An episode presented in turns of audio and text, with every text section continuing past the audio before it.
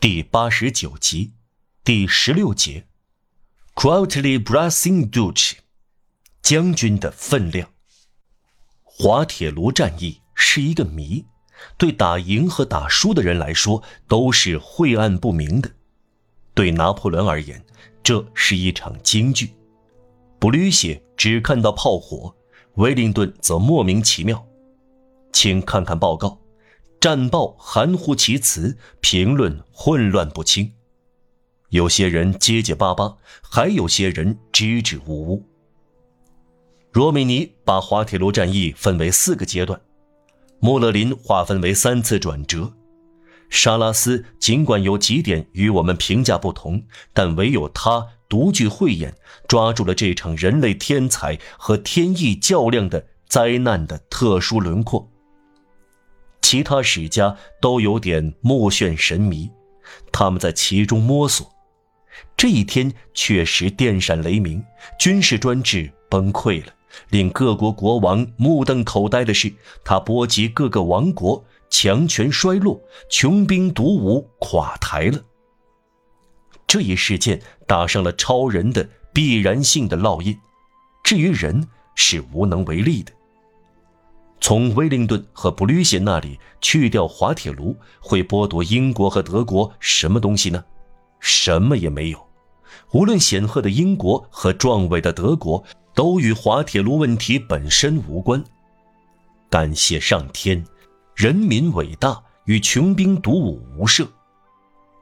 不管德国、英国还是法国，都不是装在一个剑鞘中。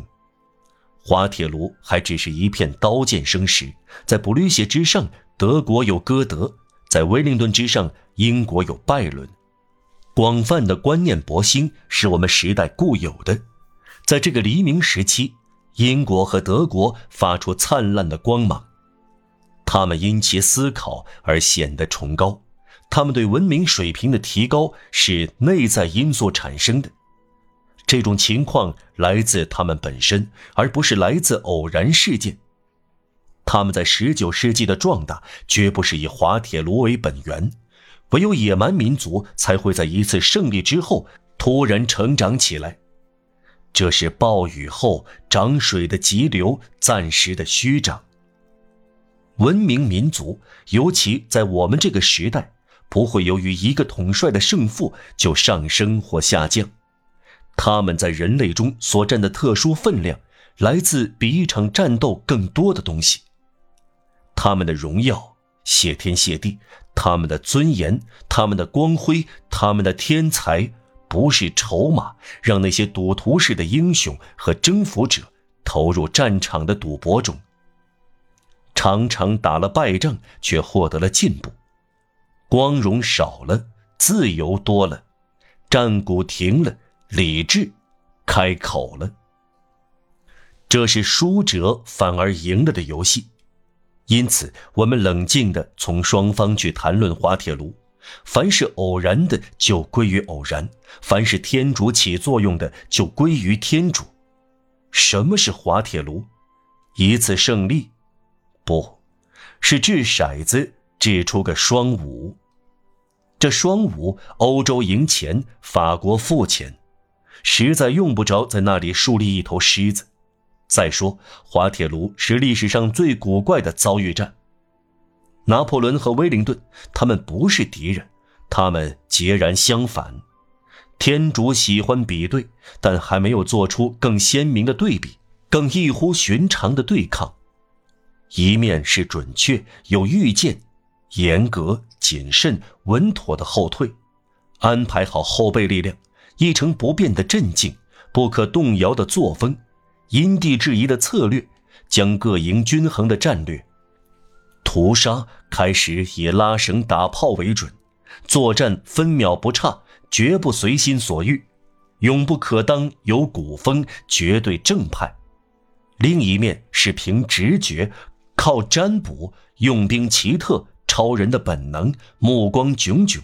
像鹰一样注视，像雷霆一样打击，睥睨一切而又迅猛异常的出奇制胜，心灵高深莫测，与命运联合，江河原野森林、山冈受到责令，有时被迫服从，直至对战场颐指气使的专制者，既相信星象，又相信战术，既夸大又打乱他。